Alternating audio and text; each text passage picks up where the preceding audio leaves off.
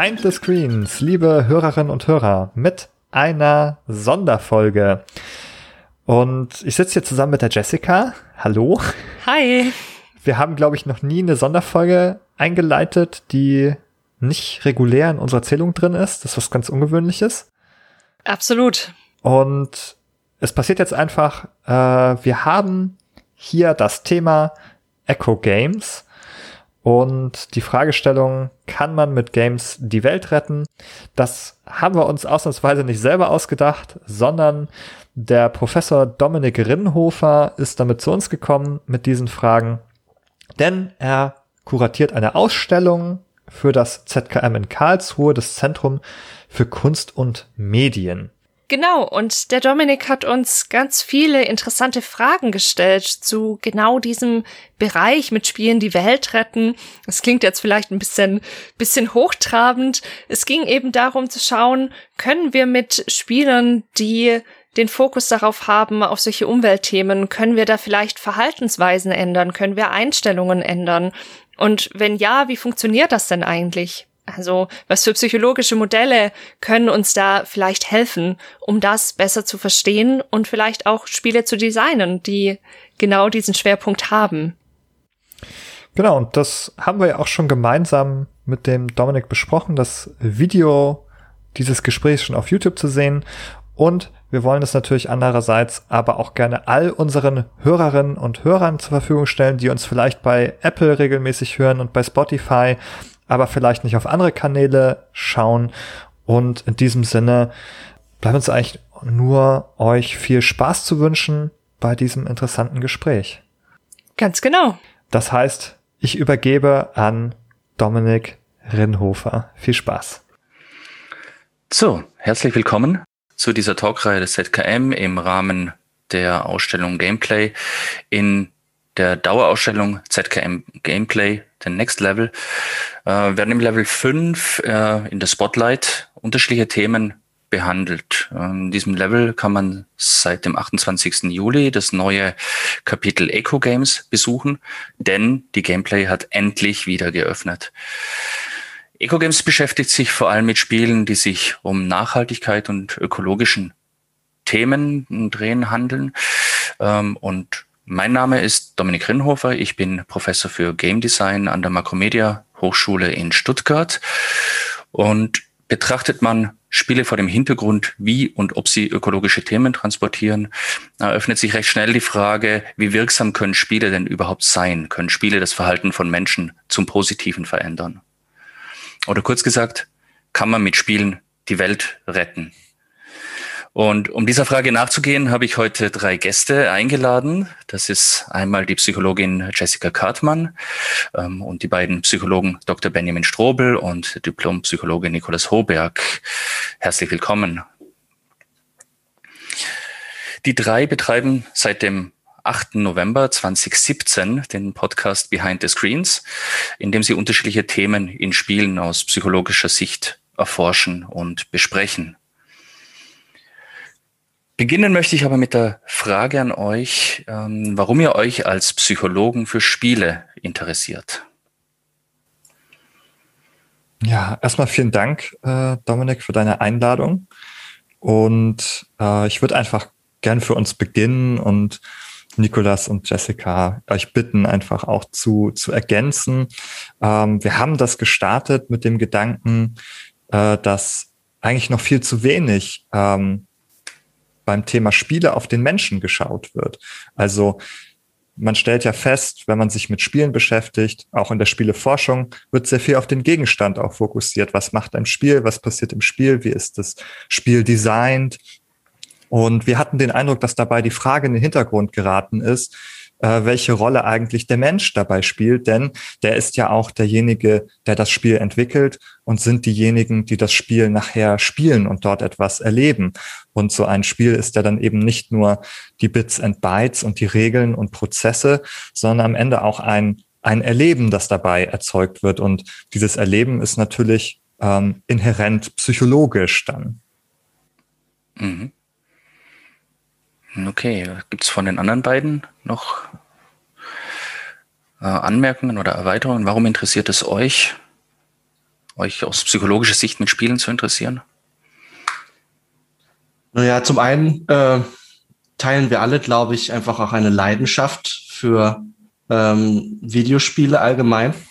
Und ähm, wir teilen alle die akademische Laufbahn als Psychologen. Und da war es dann früher oder später einfach naheliegend, auch diese beiden Sachen zusammenzubringen.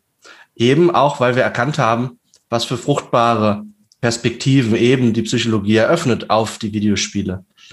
Es ist ja so, wenn man ein Videospiel spielt, das Erleben, von dem äh, Benjamin schon gesprochen hat, äh, das entsteht ja im Kopf, im Kopf von Menschen. Ja, äh, was sich außerhalb dieses Kopfes befindet, das sind dann, ja, das ist das Spiel, ein digitales Spiel, ein Bildschirm, das sind Pixel, äh, die letztendlich eigentlich auch nur flackernde Lichtmuster auf unserer Retina sind. Und das, was das Spiel erleben dann aber auszeichnet, ist ja so viel mehr als nur dieses objektbezogene physikalische Muster, sondern was unser Gehirn dann in einem faszinierenden Vorgang daraus macht, ist gerade ein, eine Art kreativer, aktiver Konstruktionsprozess, in dem dann vor unserem inneren Auge gleichsam Figuren, Geschichten, Welten sich eröffnen. Und äh, die Prinzipien hinter diesem, wie dieses Erleben zustande kommt, wie es geformt wird, wie es auch gegebenenfalls ähm, genutzt wird von Videospielentwicklern, gezielt Eigenschaften des menschlichen Geistes anzusprechen. Das ist eben das, was uns auch umtreibt, was das Ganze so interessant macht. Auch mhm. unser Projektname kommt übrigens aus genau diesem Gedanken. Wir heißen ja Behind the Screens und die Idee ist, dass der Bildschirm quasi so eine Art Schnittstelle oder eine Trennwand zwischen diesen zwei Welten ist. Also wir haben einerseits eben das Videospiel, das bestimmte Strukturen und bestimmte Regeln hat, auf eine bestimmte Art aufgebaut ist. Und auf der anderen Seite eben die Menschen, die dieses Spiel spielen. Die haben Gedanken, die haben Gefühle, die handeln auf eine bestimmte Weise und haben ein Erleben. Und genau das sind ja auch die Dinge, die in der Psychologie relevant sind. Also da geht's um Erleben, um Verhalten, um Denken und genau diese Prozesse. Mhm. Ich würde noch mal kurz hinzufügen, dass gerade beim Spiel natürlich noch etwas hinzukommt, denn aktive Konstruktionsprozesse im Geist haben wir natürlich auch bei allen anderen Medienformen. Was aber, glaube ich, noch mal anders ist, ist die Tatsache, dass man so aktiv eingreift, dass das Spiel ja eigentlich erst durch Spielen zustande kommt, erst durch die Zutat der Menschen, die äh, sich auf das Spiel einlassen und es spielen, kommt dieses Spiel ja erst zustande. Erst dann passieren äh, ganz neue und andere Dinge und auch unvorhersehbare Dinge auf den Bildschirm, äh, die nicht mal die, die ihre Entwicklerinnen und Entwickler vorher überhaupt erahnen können. Mhm. Okay, ja, vielen Dank. Wir haben uns jetzt äh, intensiv äh, für die Ausstellung auch nochmal mit äh, Eco-Games, mit Spielen, mit ökologischen Inhalten äh, auseinandergesetzt und dabei ist uns immer wieder natürlich die Frage gekommen, wie wirksam können Spiele tatsächlich sein? Wie können sich Verhaltensweisen äh, durch spielerische Prozesse, durch, äh, ja, durch äh, einstudierte äh, Vorgänge ausspielen? Wie kann man Verhaltensveränderung wirklich her hervorrufen? Ist, sind Spiele wirksam in diesem, äh, in diesem Sinne? Ähm, könnt ihr uns dazu ein bisschen was erzählen? Ähm, ich kann gerne, ich kann gerne den Aufschlag wieder machen, wenn ihr Lust habt. Ähm, und ich würde als erstes sagen, ich glaube, das ist ganz wichtig, dass wir unheimlich wenig, fast keine empirischen Befunde überhaupt dazu haben, dass wir relativ wenig darüber wissen, nur ganz punktuell äh, sind Dinge etwas tiefer erforscht. Wir wissen zum Beispiel, dass die Wirkung von Spielen auf aggressives Verhalten sehr intensiv erforscht wurde. Da haben wir sozusagen einen kleinen Punkt, der sozusagen sehr, sehr tief geht. Wir haben aber sehr viele andere Bereiche, wo wir das ähm, viel, viel weniger gut bis gar nicht eigentlich überhaupt wissen. Äh, wir können sozusagen nur davon ausgehen, natürlich aufgrund von anderen Dingen, die wir wissen, dass jede Menge passiert, wenn wir Spiele spielen.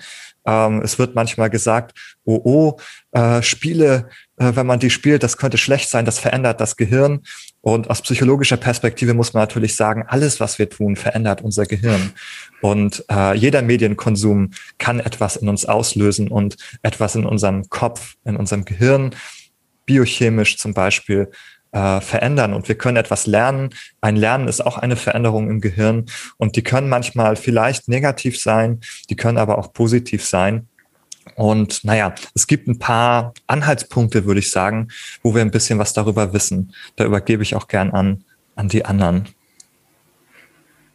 Zuerst muss man sich natürlich mal der Tatsache bewusst sein, dass es ganz verschiedene Arten gibt, wie wir, wie wir an das Thema rangehen können. Also wir haben einerseits natürlich diese Verhaltensebene, wo wir uns wirklich anschauen, verändert sich Verhalten, tun Menschen andere Dinge. Aber da sind ja auch noch andere Prozesse vorgeschaltet. Also eine Verhaltensveränderung entsteht nicht aus dem Nichts heraus. Da kommen zum Beispiel Prozesse ins Spiel, wie da muss erstmal eine Einstellungsänderung stattfinden, womöglich, bevor eine Verhaltensänderung stattfinden kann. Dazu kommt auch solche Prozesse wie, es müssten Informationen erstmal zur Verfügung gestellt werden, die verarbeitet werden können, die vielleicht in so einer Einstellungsverhalten, Einstellungsänderung und schlussendlich in so einer Verhaltensveränderung münden. Also das ist kein, kein Prozess, ich gebe hier was rein und dann kommt gleich ein Verhalten raus, sondern wir haben ganz viele Zwischenschritte, die auch durch Spiele mit beeinflusst werden können. Ich denke, unbenommen der Frage, wie die empirische Lage, Forschungslage zu diesem Thema ist, kann man sagen oder kann man schon davon ausgehen, selbstverständlich sind Videospiele dazu geeignet, Verhalten zu beeinflussen, zu verändern. Und das ist letztendlich auch ähm, in gewisser Maßen eine Banalität, weil das ist etwas, was wir äh, auf jeden Fall ja auch anderen Medien einräumen würden.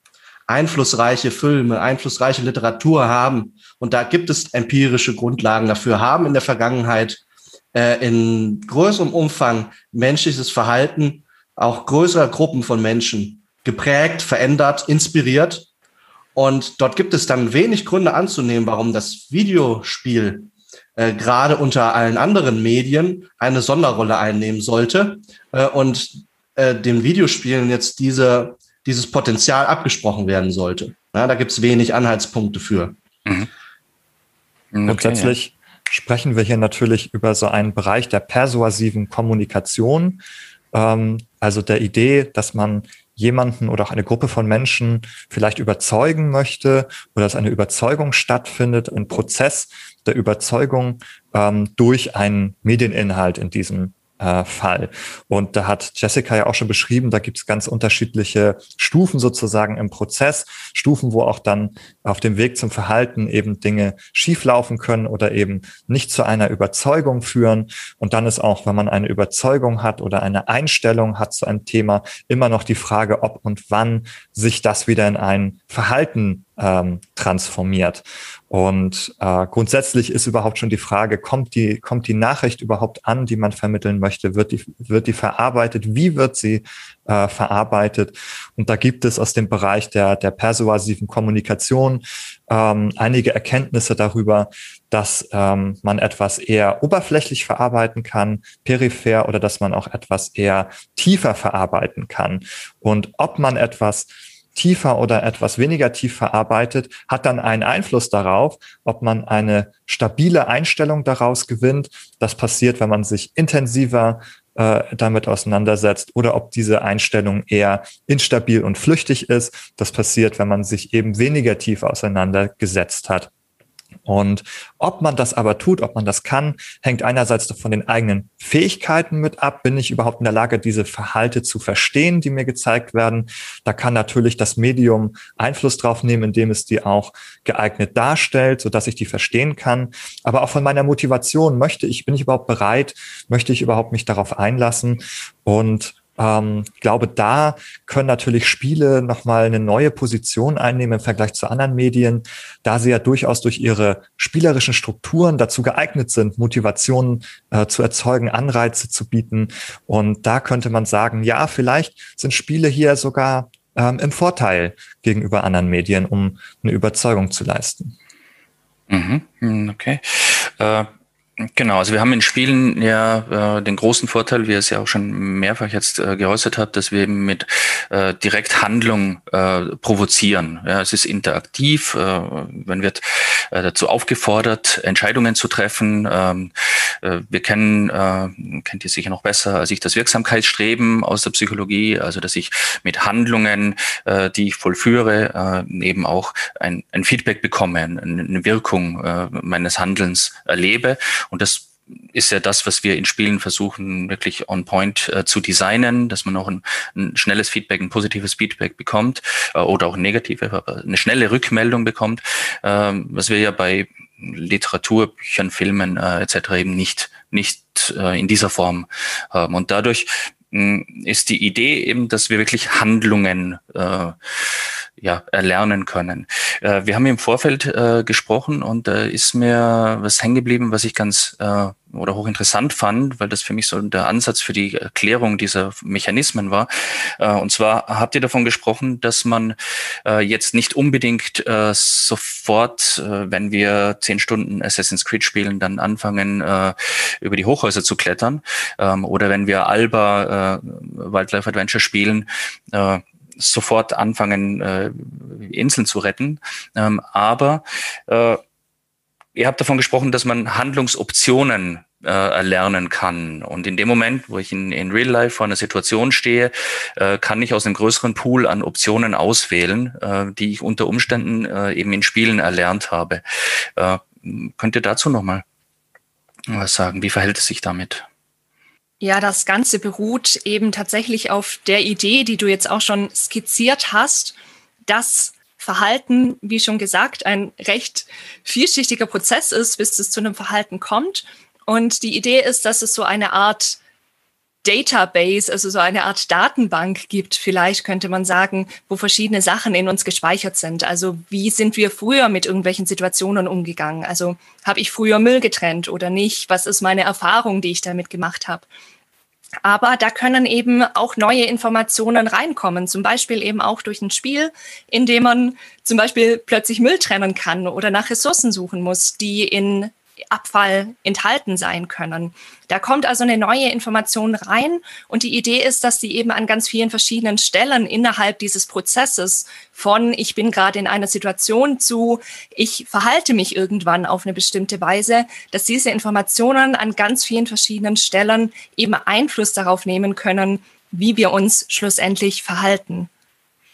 Aber was da drin steckt, ist natürlich auch ähm, dass ein Verhalten erstmal denkbar werden muss, bevor es überhaupt handelbar werden kann, dass man also erst diese Optionen äh, hinzufügen muss. Und das ist ja eine Frage häufig von Handlungsalternativen auch zu haben. Ich kann dann nur auswählen, wenn ich eben auch unterschiedliche Alternativen kenne. Die können auf unterschiedlichen Wegen zu mir gelangen. Ich kann andere dabei beobachten und denken, ah, interessant, das kann man also auch machen.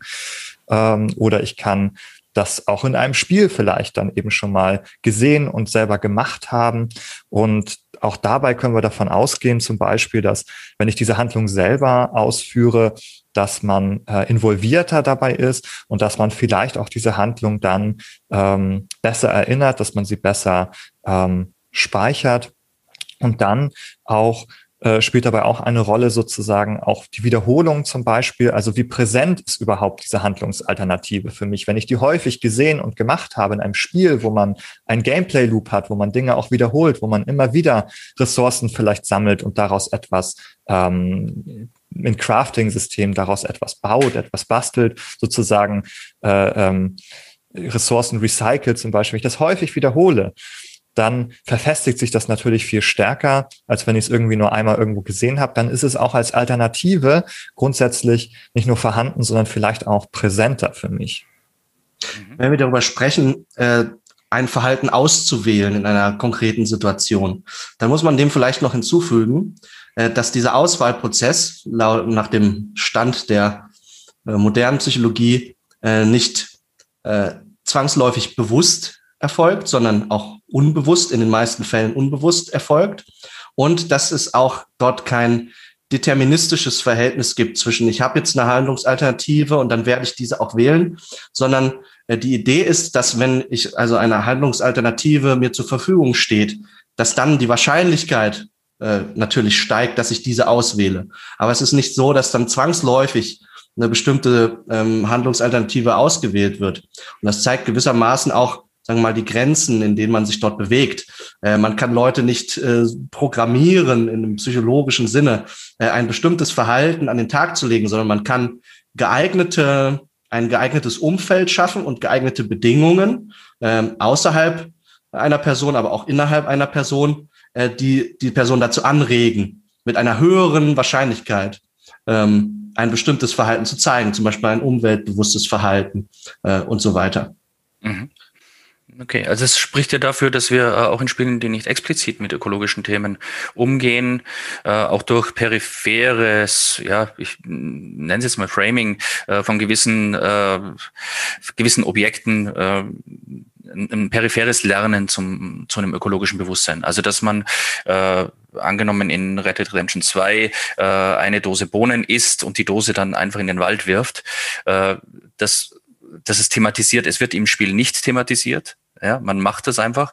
Äh, mir aus meinem heutigen Mindset heraus äh, stößt es jedes Mal irgendwie negativ auf, dass ich jetzt diese Dose einfach in den Wald werfe. Ja, äh, man könnte das natürlich äh, das stimmt natürlich in der Zeit, in der das Ganze spielt, ist das noch kein Thema, ja, also so, aber man könnte es natürlich äh, thematisieren in dem Spiel, indem man das nächste Mal ein Eichhörnchen sich daran äh, verletzen sieht oder sonst irgendwas, ja, dass man dann eben plötzlich in-game äh, der Charakter selber auch äh, ein entsprechendes Bewusstsein entwickelt. Ja. ja also also auch diese Darstellung dieser Folgenlosigkeit, das ist natürlich auch dann mit dem Lernen verbunden, dass man denkt, ah ja, das kann man machen, da passiert auch nichts, da muss man nicht weiter äh, drüber nachdenken. Und andersherum, man könnte ja auch ganz anders über diese Objekte nachdenken, wie diese Dose äh, beispielsweise. In vielen Spielen ist es so, wenn man vielleicht auch an Fallout denkt, ähm, da findet man Objekte, die sind als Müll gekennzeichnet. Mhm. Und mit denen kann man dann auch nichts weiter anfangen, außer vielleicht die noch irgendwie für ein paar ähm, äh, äh Bierdeckel dazu verkaufen. Und äh, ja ist aber klar, das ist einfach ein Endprodukt, mit dem nichts weiter passiert. Da ist einfach Müll ist Müll. Das ist das Ende der Nahrungskette. Schade, das kann weg. Ähm, und andersherum könnte man natürlich auch ganz anders über diese Gegenstände nachdenken, wenn man sie eben neu bewerten würde, vielleicht als einen Rohstoff, als eine Ressource. Das hat äh, zuletzt das Spiel Biomutant versucht, etwas anzureißen, dass dort also eigentlich Abfall, äh, alte Platinen, alte Gummireifen dort eben als Ressource geframed werden, aus der ich wieder etwas Neues äh, bauen kann. Da basiert das Crafting-System also nicht darauf, dass ich ähm, äh, endliche Ressourcen irgendwo abbaue, äh, sondern dass ich eben Sachen, die mal weggeworfen wurden, wiederverwerte. Und diese Idee ist natürlich eine ganz andere auch als zum Beispiel bei Minecraft, wo ich das Gefühl habe, ja, da kann ich ewig irgendwie holzen, da wachsen immer neue Bäume, ähm, da muss ich gar nicht weiter drüber nachdenken. Und äh, hier habe ich eben den Fall, dass man äh, diese Objekte, die eigentlich ein, ein Müll sind, eben ganz anders sehe. Und das kann sich natürlich übertragen. Da kann man natürlich Situationen auch in der echten Welt haben, wo man denkt, ah, ich sehe das nicht mehr als als Dose, die ein Endprodukt ist, sondern ich sehe, ich sehe sie auch als ähm, ein Objekt mit Möglichkeiten. Das ist ja so, ähm, wenn ich ein Glas Wasser sehe, dann sehe ich nicht nur einfach hm, Wasser, sondern ich sehe, ich kann das trinken, zum Beispiel. Das muss ich nicht lernen, das weiß ich, das weiß ich von selbst sozusagen. Damit komme ich zur Welt. Aber ich kann auch weitere Eigenschaften äh, lernen und das eben auch vielleicht mit äh, Objekten, die wir momentan eher als Müll und als Endprodukt betrachten. Das ist auch besonders elegant, das so in Spielen unterzubringen, weil wir haben ja grundsätzlich mehr oder weniger zwei Möglichkeiten. Wir haben einerseits äh, die Spiele, die das so machen, dass sie einfach, ich sag mal, platt Informationen vermitteln, dass es vielleicht irgendwelche Filme, irgendwelche Schaukästen, irgendwas gibt, wo man zum Beispiel was lesen kann oder wo einem Informationen quasi dargereicht wird, die man dann irgendwie verarbeiten muss, mit der man was anfangen muss oder eben auch nicht. Wenn man zum Beispiel nicht motiviert ist, wie du schon angesprochen hast vorhin, Ben, das ist die eine Art, wie sowas stattfinden kann. Und die andere ist sowas, was gerne als prozedurale Rhetorik bezeichnet wird, wo quasi die Idee ist, dass innerhalb des Spiels schon die Spielmechanik mir beibringt, ich kann damit was machen. Also es ist quasi nicht eine Information, die von außen vermittelt wird in einem engen Rahmen, sondern es ist in die Spielmechanik, in das, was ich im Spiel tue, schon integriert. Genau, das ist ein Konzept von dem Spieleforscher Ian Bogost, auch aus dem Bereich der persuasiven Kommunikation, äh, benutzt ja auch den Begriff der Rhetorik.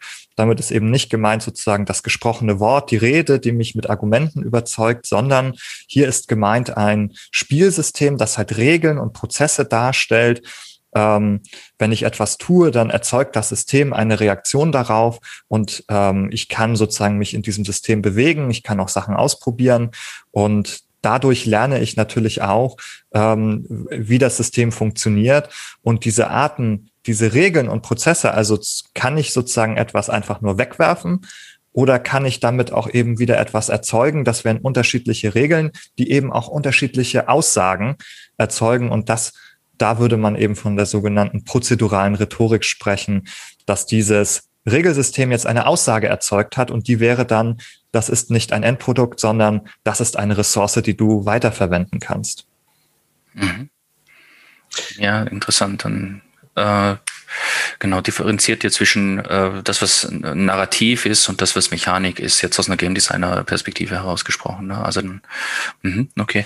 Wo, äh, wobei, da, man muss natürlich hinzufügen, diese Ebenen sind natürlich nicht einfach getrennt nebeneinander mhm. vollständig, ja. sondern natürlich auch die äh, Mechanismen, die Regeln sind natürlich narrativ eingebettet in ein Framing. Mhm. Ähm, sondern also ich weiß ja auch, also es ist ja schon, dass es eine Dose ist, ist ja bereits eine Narration über ein Spielobjekt.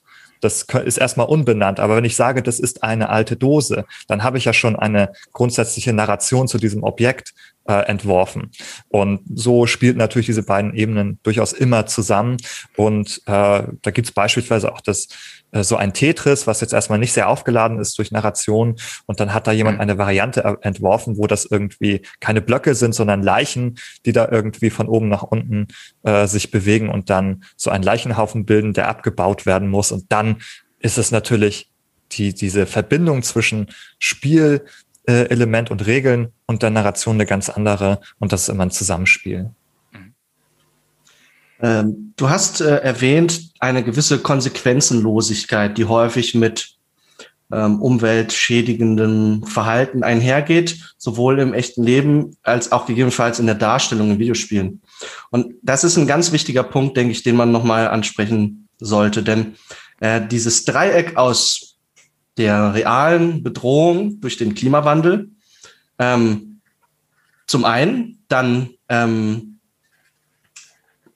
den Eigenschaften des menschlichen Geistes auf der anderen und diesem Ziel, vielleicht mit Videospielen, äh, ein, ein anderes Verhalten bei den Menschen zu erzeugen, ein, Umwelt, ähm, bewusst, ein Umweltbewusstsein zu erwecken und auch ähm, umweltschützendes Verhalten zu fördern. Und zwar ist es so, menschliches Verhalten äh, wird maßgeblich von den Konsequenzen des Verhaltens beeinflusst. Das heißt, der Mensch ähm, im Sinne der klassischen Lernpsychologie, äh, der schaut genau, ob sein Verhalten positive oder negative Konsequenzen für einen selbst und für andere zur Folge hat. Und äh, die Idee der klassischen Lernpsychologie im Sinne eines äh, operanten Konditionierens äh, wäre, dass äh, Handlungen, für die ein, der Mensch belohnt wird, dass die dann auch häufiger ähm, ausgeführt werden. Und das Ganze hat einen riesengroßen Haken. Man weiß aus jahrelanger, jahrzehntelanger Forschung, äh, dass diese Verknüpfung von meinem eigenen Handeln und den Konsequenzen meines Handelns, dass die Grenzen hat. Und zwar zum einen zeitliche. Das heißt, die Konsequenz meines Handelns, die sollte in einigermaßen in zeitlicher Nähe liegen zu meinem Handeln. Sonst kann ich die beiden Sachen nicht mehr in Verbindung miteinander bringen. Sonst komme ich nicht auf die Idee, dass ein verstärkender oder ein bestrafender Reiz, den ich erhalte, dass der sich auf ein Verhalten von mir zurückführen lässt, wenn es schon zu weit in der Vergangenheit liegt. Ja, das, das wird in der Lernpsychologie als ähm, ähm, Kontiguität bezeichnet. Und dann gibt es noch ein zweites wichtiges Prinzip, äh, und das ist die Kontingenz. Uh, und äh, das beschreibt so etwas wie die Assoziationsstärke zwischen einem belohnenden oder einem bestrafenden Reiz und meinem Verhalten. Und zwar muss ich auch dort wieder eindeutig äh, ein belohnendes oder einen bestrafenden Reiz mit meinem Verhalten in Verbindung bringen können. Ich, ich muss dieses Verhalten als ursächlich begreifen können, konzeptualisieren können für eine Konsequenz, eine negative.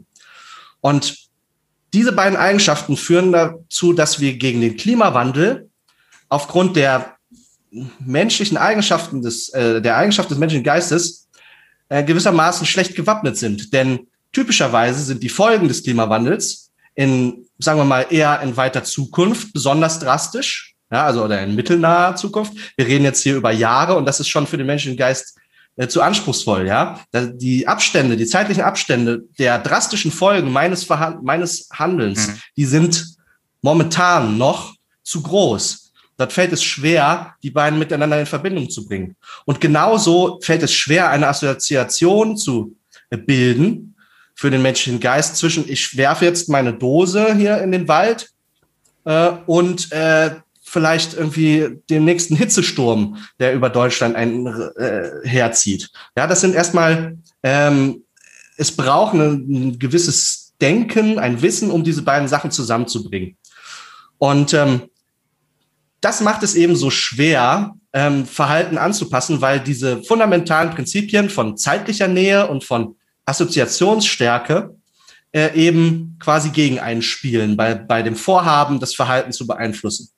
Und nun ist es natürlich denkbar, dass Videospiele vielleicht auch die Möglichkeit vermitteln, an diesen beiden Punkten anzusetzen, äh, indem wir sagen, okay, Verhalten in Videospielen wird eben jetzt in enger zeitlicher Nähe mit den drastischen Konsequenzen dann konfrontiert. Umweltschädigendes Verhalten wird in zeitlicher Nähe mit, ähm, mit einem vielleicht bestrafenden Reiz oder sowas versehen.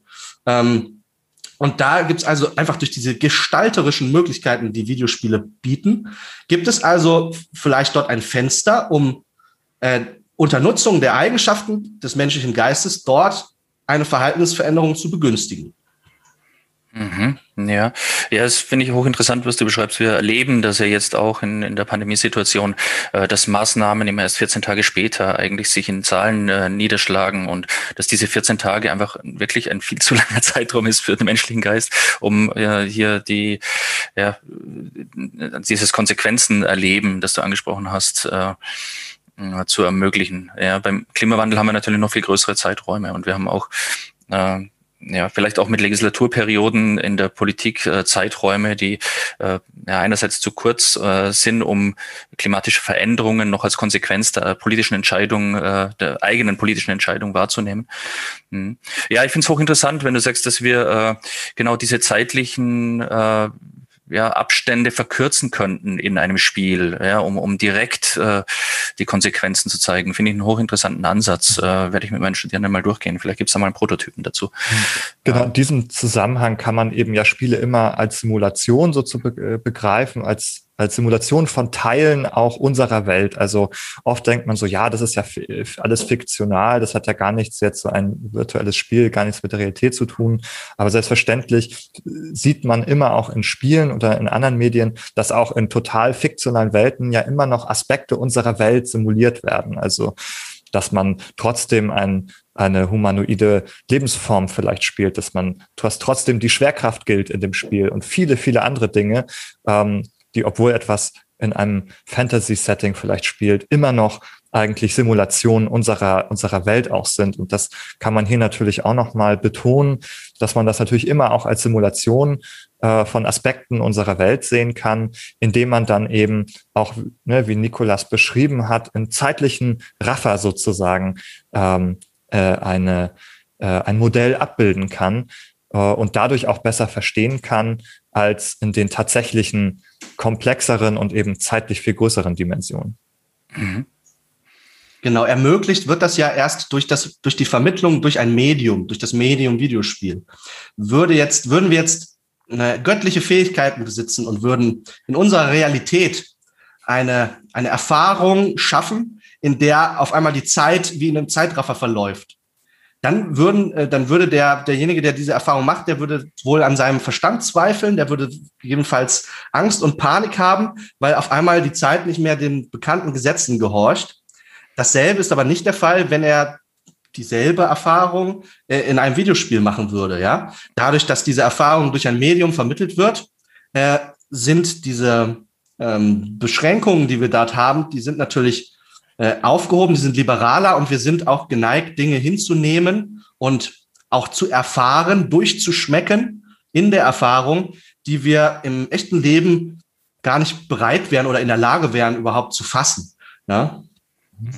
Und zugleich, ja. ja, ganz kurz nur. Äh, wir haben ja. äh, dazu ein, ein, schönes Beispiel in der Ausstellung, nämlich äh, Balance of the Planet von Chris Crawford. Äh, auch ein, ein, Spiel, das dann in der Neuauflage äh, 92 nochmal äh, publiziert wurde, äh, bei dem es genau darum geht. Also ich habe äh, verschiedene Möglichkeiten, äh, Steuern äh, zu erheben auf gewisse Verhaltens, ja, Verhaltensweisen oder gewisse äh, Rohstoffe und Ressourcen und springe dann in, äh, in 10, 20 Jahresschritten nach vorne und kann dann nachjustieren und äh, bekomme dann nach Ablauf meiner äh, gesamten Spielperiode bekomme ich eine Auswertung, äh, ob ich es geschafft habe, den Planeten zu retten oder nicht. Also da äh, passiert eigentlich genau das. Äh, natürlich äh, von 1992 in einer äh, ästhetischen reduzierten Variation äh, und viel mit Schiebereglern und so. Aber hier haben wir eigentlich eine Simulation, die genau versucht, diese Zeiträume ähm, zu verkürzen. Mhm. Ben, ich habe dich ja, nee, das war ein sehr interessanter Hinweis, dass es auch schon Spiele gibt, die auch das schon bereits versuchen. Und der Gedanke, den ich noch dazu hatte, war natürlich auch, ähm, dass Spiele auch einen weiteren Vorteil haben, äh, nämlich den, dass sie erstmal keine Konsequenzen fürs echte Leben haben. Ich kann mich also dort erstmal ausprobieren äh, und Dinge testen, die ich vielleicht gar nicht auch gar nicht wagen würde überhaupt äh, aus Angst vor Konsequenzen vielleicht im echten Leben auch so ein äh, ähm, nachhaltiger Lebensstil vielleicht. Da muss man sich viele Gedanken machen, wie kann das funktionieren? Kann ich das finanziell mir vielleicht leisten, irgendwie da diese und jene Produkte zu kaufen? Und wie kann ich mich überhaupt informieren, äh, beispielsweise über, über nachhaltige Produkte? Ähm, und das ist ein ganz, da kann ich erstmal sagen, oh Gott, oh Gott, nee, ähm, da kommt eine große Wand auf mich zu und das wage ich jetzt gar nicht. Und in so einem Spiel da passiert nichts äh, äh, Schlimmes, da gibt es keine Konsequenzen, da kann ich das einfach mal so rumprobieren, vielleicht auch eben auf unterhaltsamen Wegen mich ausprobieren und äh, das eben spielerisch machen und nicht mit dem äh, Ernst, den man häufig dann wahrscheinlich verspürt im, in seinem äh, ähm, realen Leben. Ja, genau. Also je nachdem, wie das Spiel nach Accessibility-Standpunkten her designt ist, hat es das Potenzial, ein niedrigschwelliges einen niedrigschwelligen Einstieg zu bieten äh, in, sagen wir mal, diese Welt von umweltbewusstem Verhalten. Ähm, und äh, die Hürden, die einem im Alltag dort begegnen, die ne, mit ein bisschen Fantasie können die ja vielleicht für die eine oder andere Person so schon äh, eine sehr hohe Schwelle darstellen. Ja, dann kann das so Kafkaeske Auswüchse annehmen, dass man glaubt, okay, aber also bevor ich jetzt wirklich loslaufen kann, um da jetzt die Welt positiv verändern, muss ich ja also erstmal auch aus meinem Stuhl aufstehen und dann muss ich den erstmal vom Tisch wegrücken. Das kostet alles viel Kraft und dann ist der Stuhl und so weiter und so fort. Ne? Und dann kann es sehr schnell dazu führen, dass man äh, sich hundert verschiedene Hürden im Kopf schon mal imaginiert äh, und äh, die dazu führen, dass man letztendlich doch am Tisch sitzen bleibt. Das wäre so das traurige Ende der Kafka-Kurzgeschichte. Ähm, aber ähm, genau, wir sind natürlich nicht dazu verdammt, äh, das so äh, am Tisch sitzen zu bleiben, sondern äh, vielleicht eben durch das Angebot von niedrigschwelligen Sachen, die zumindest jetzt äh, erstmal in, innerhalb eines geschützten Simulationsraumes vielleicht die Möglichkeiten bieten, ähm, umweltbewusstes Verhalten zu simulieren, äh, zumindest schon mal eine Tür aufzustoßen, ja? ähm, äh, eine geistige Tür zu diesen Themen. Mhm da fällt mir natürlich sofort das Stanley-Parabel ein, wenn du sagst, vom Tisch aufstehen oder nicht aufstehen. Also das ist ja genau, genau das Setting. Äh, ist übrigens auch in der Ausstellung, nicht in der Eco Games, aber in der, in der Gameplay. Äh, ich habe mm, jetzt im, im Gespräch kam ja noch ein, ein, Punkt, zu dem ich euch noch, äh, ja, würde ich euch gerne noch zu eurer Meinung fragen. Äh, und zwar geht es um, um Empathie. Wir haben mit Spielen äh, Endling, das im Laufe des Jahres äh, noch erscheinen wird. Wir haben äh, Coral, äh, wo ich nicht mehr menschlich bin, sondern äh, ja bei Coral sogar so ein sphärisches Wesen, äh, bei Endling ein Fuchs, äh, der eben versucht, seine Familie zu retten vor der Ausrottung Auslöschung, vor der finalen Auslöschung. Ähm, wir haben sehr, sehr viele Spiele in der Ausstellung, bei denen man Menschen spielt oder ja, Menschen oder Comic-Charaktere spielt, die sich eben wie Menschen verhalten. Äh, habt ihr zum zum Thema Empathie noch was? Also wie kann eine Projektion auf ein anderes Gegenüber oder auf ein Element äh, aus der Natur, wie kann das zu einer Verhaltensveränderung führen? Habt ihr da vielleicht noch aus eurer Expertise heraus Informationen für uns? Also ähm, generell ist es so, dass der Mensch ähm, in der Regel aufgrund seiner Ausstattung, mit der er auf die Welt kommt, äh, andere Menschen als seinesgleichen wahrnimmt. Und das hat verschiedene Konsequenzen auch für das eigene Verhalten. Denn meinesgleichen ist potenzieller Träger von Gefühlen, von Gedanken, von äh, Handlungen auch, die mir zum Guten, aber auch zum Schlechten gereichen können. Ähm, meinesgleichen kann natürlich auch ein Feind sein, der mir Böses will. Äh, meinesgleichen kann ungefährlich sein. Und wenn du sagst Empathie, ähm, dann heißt es, dass wir also jemanden, das ist der erste Schritt, als meinesgleichen in irgendeiner Form wahrnehmen, als Träger von Gefühlen erkennen und gegebenenfalls auch ähm, in, in einem Akt der Perspektivübernahme versuchen uns vorzustellen, was diese Person fühlen könnte und was möglicherweise auch Konsequenzen meines Handelns für die Gefühle äh, des Gegenübers darstellen. Ja? Und da gibt es einen entscheidenden Punkt. Äh, der menschliche Geist ist ja zu unglaublichen Leistungen imstande. Und äh, darunter zählt eben auch ähm, Dinge ähm, in einem anderen Kontext wahrzunehmen und äh, auf deren Basis zu handeln. Also als Beispiel. Ich kann einen Mensch unter Umständen nicht als meinesgleichen wahrnehmen, sondern als Objekt. Das wäre ähm, im Sinne einer Objektifizierung ein, ein sehr, eine sehr schlimme Sache, weil äh, für dieses Konzept Objekt gelten ganz andere ähm, Regeln und Gesetze als für den Umgang mit meinesgleichen. Äh, in der Regel meinesgleichen, wenn keine Provokation stattfindet oder irgendetwas in der Art, bin, ist der Mensch eigentlich meinesgleichen gegenüber äh, vergleichsweise friedlich eingestellt und auch das Ausmaß an Aggression, das ich jemand anderem gegenüber zeige, ist auch eingeschränkt. Ja? Sobald ich ihn aber als Objekt wahrnehme, fallen diese Restriktionen, die für meinesgleichen gelten, weg und mein Potenzial auch für schädigendes Verhalten dem anderen gegenüber ist auf einmal unendlich groß. Das zeigt die Menschheitsgeschichte mit der Entwicklung von immer ähm, elaborierterem Kriegsgerät, mit immer schlimmeren ähm, Todesfolgen, mit der Atombombe als Höhepunkt dieser Entwicklung. Ähm, das ist überhaupt nur denkbar, weil der Mensch diese Eigenschaft, diese fatale, aber sehr nützliche Eigenschaft besitzt, Dinge halt in einem anderen Kontext wahrzunehmen.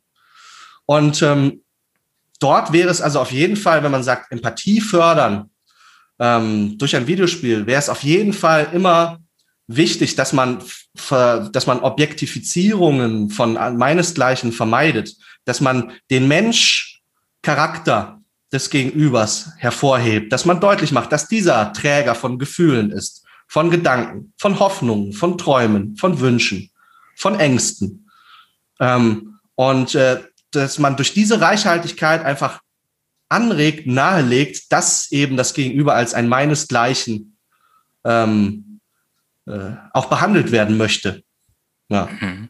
Mhm. Das Schöne ist ja an der Stelle, dass Videospiele eben genau diese tolle Eigenschaft haben, dass wir dadurch, dass wir einen Avatar spielen, die Möglichkeit haben, aus der Menschenrolle rauszutreten und zum Beispiel in die Rolle eines Fuchses oder eines ganz anderen Lebewesens einzutreten.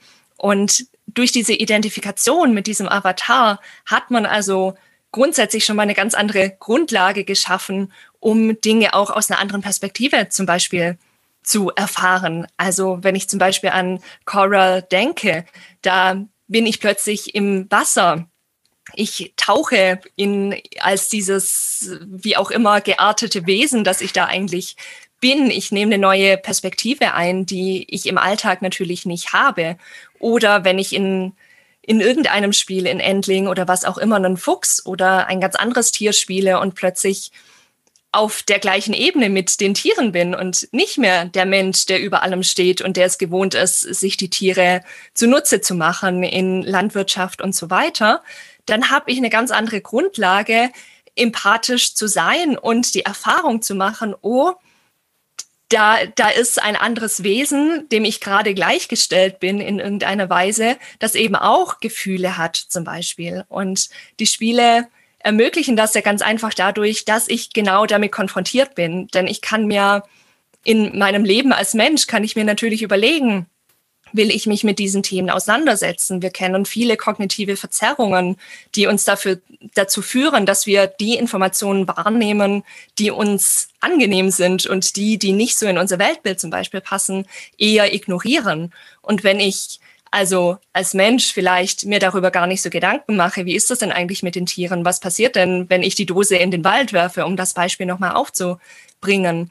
Und jetzt aber durch das Spiel quasi gezwungen bin, mich in diese Rolle des Tiers hineinzuversetzen, dann kann ich auch auf eine ganz andere Art empathisch sein und diese Gefühle überhaupt erstmal entwickeln.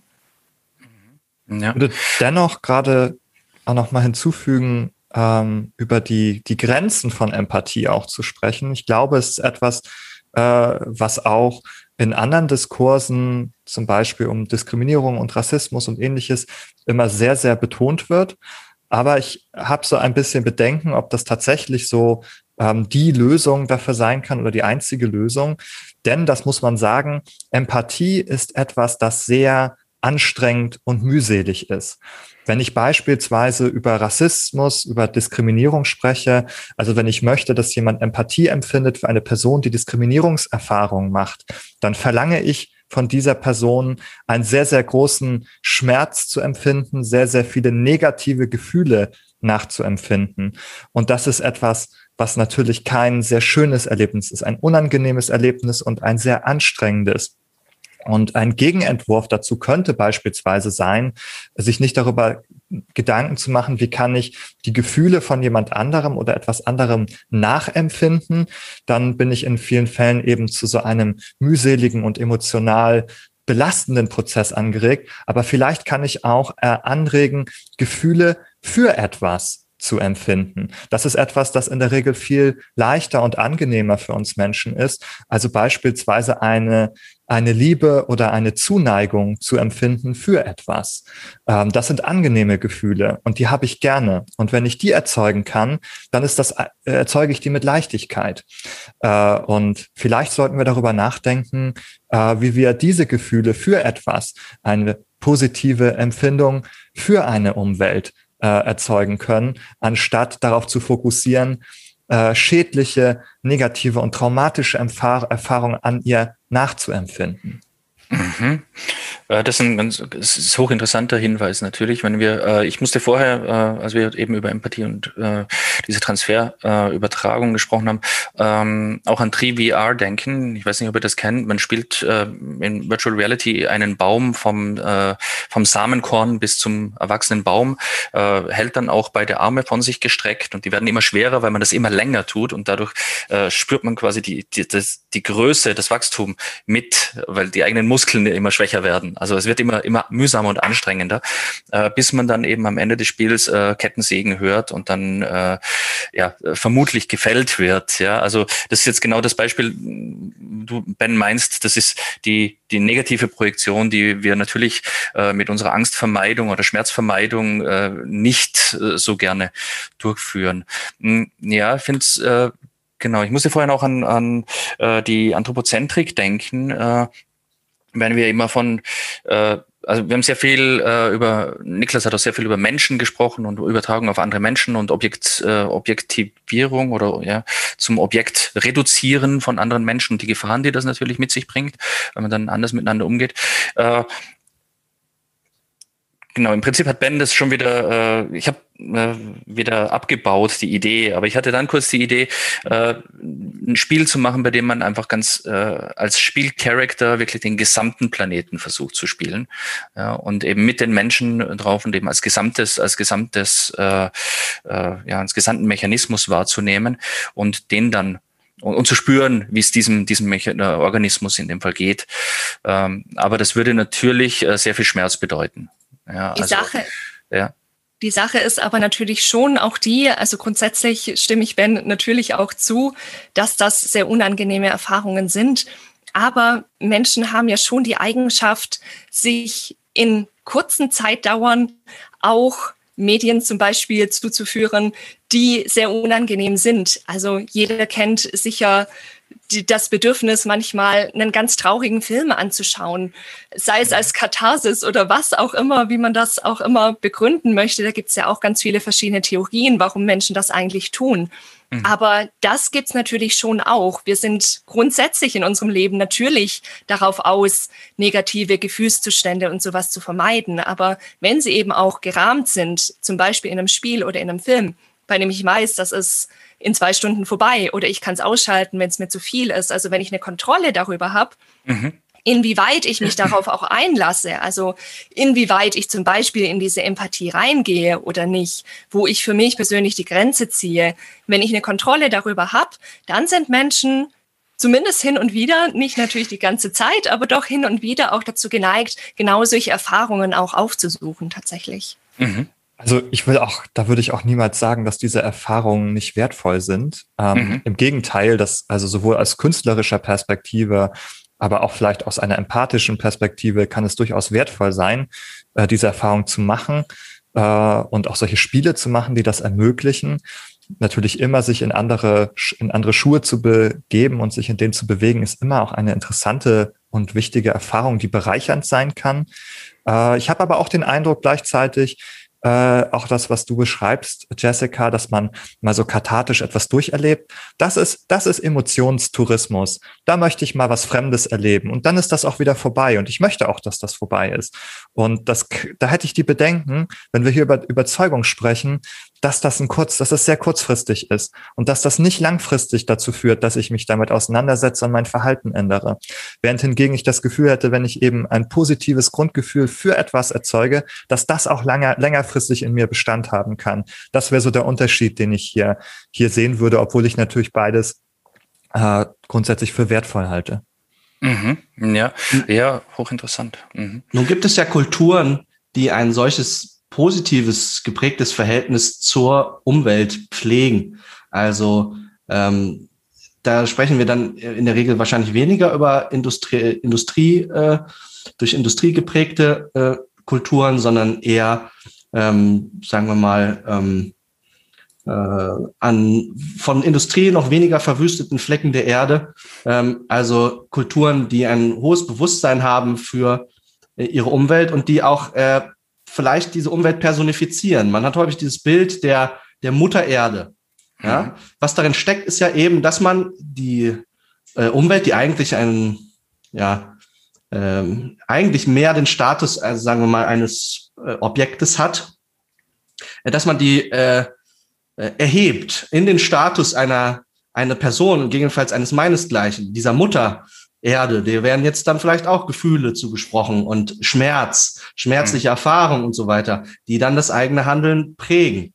Und äh, das wieder unter Ausnutzung dieser Eigenschaft des menschlichen Geistes, eben die Natur auch als etwas anderes vielleicht wahrzunehmen.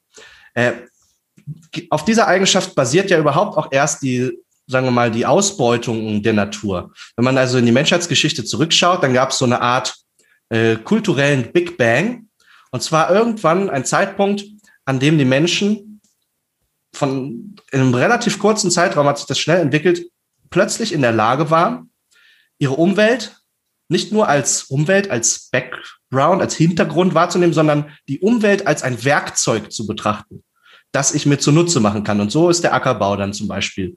Das ist einfach durch eine mhm. kulturelle Exploration der menschlichen Befähigung, eben Dinge als etwas anderes wahrzunehmen, ähm, kam dann der Ackerbau in die Welt und natürlich alle anderen Formen der Ausbeutung von äh, Naturressourcen. Äh, das heißt, das eigentliche Problem, den wir den Klimawandel haben, das basiert schon auf dieser Eigenschaft des menschlichen Geistes, ähm, eben Dinge als etwas anderes wahrzunehmen und zu behandeln. Äh, und möglicherweise, äh, in, wenn ich dann die Spielidee nochmal aufgreife mit der, äh, mit der Welt irgendwie als Hauptcharakter oder so, ähm, liegt dann auch die Lösung darin, dass man eben die Welt, die Umwelt auf ein Niveau hieft, wo die Restriktionen gelten von meinesgleichen. Das heißt, äh, das ist einfach ein Bezugsobjekt ähm, in der Welt, das Gefühle hat, das Schmerzen empfindet und so weiter und so fort. Mhm. Ähm, Ja, du bringst gerade die zwei Konzepte äh, schön nebeneinander. Also die, die Mutter Erde auf der einen Seite und das äh, macht doch die Erde untertan auf der anderen Seite Konzept. Ja, also da sind wir natürlich falsch abgebogen an der Stelle und haben äh, sind, leben jetzt mit den Konsequenzen. Ja, also das äh, genau wichtig wäre es natürlich wieder als Ganzheit zu begreifen. Ähm, gut, das äh, ja, das könnte man in allen zukünftigen Spielen ja forcieren, dass man es äh, entweder äh, direkt konkret anspricht oder zur Mechanik macht oder zumindest tangential äh, ja als, als Narrativ äh, mit einflechten kann. Ja. Es gibt einen Gedanken, der mir dabei persönlich immer hilft. Und zwar gibt es als ähm, so ein sprachlicher Gedanke oder ein, ein, äh, eine Idee, sozusagen sprachlich auch damit umzugehen, weil ne, der Gedanke, dass Sprache natürlich auch unser Denken formt und andersrum ähm, einen Gegenbegriff zu haben zur Umwelt, nämlich die Mitwelt. Ja, also eine Umwelt ist etwas, das ist fremd von mir, das umgibt mich, das ist so um mich rum.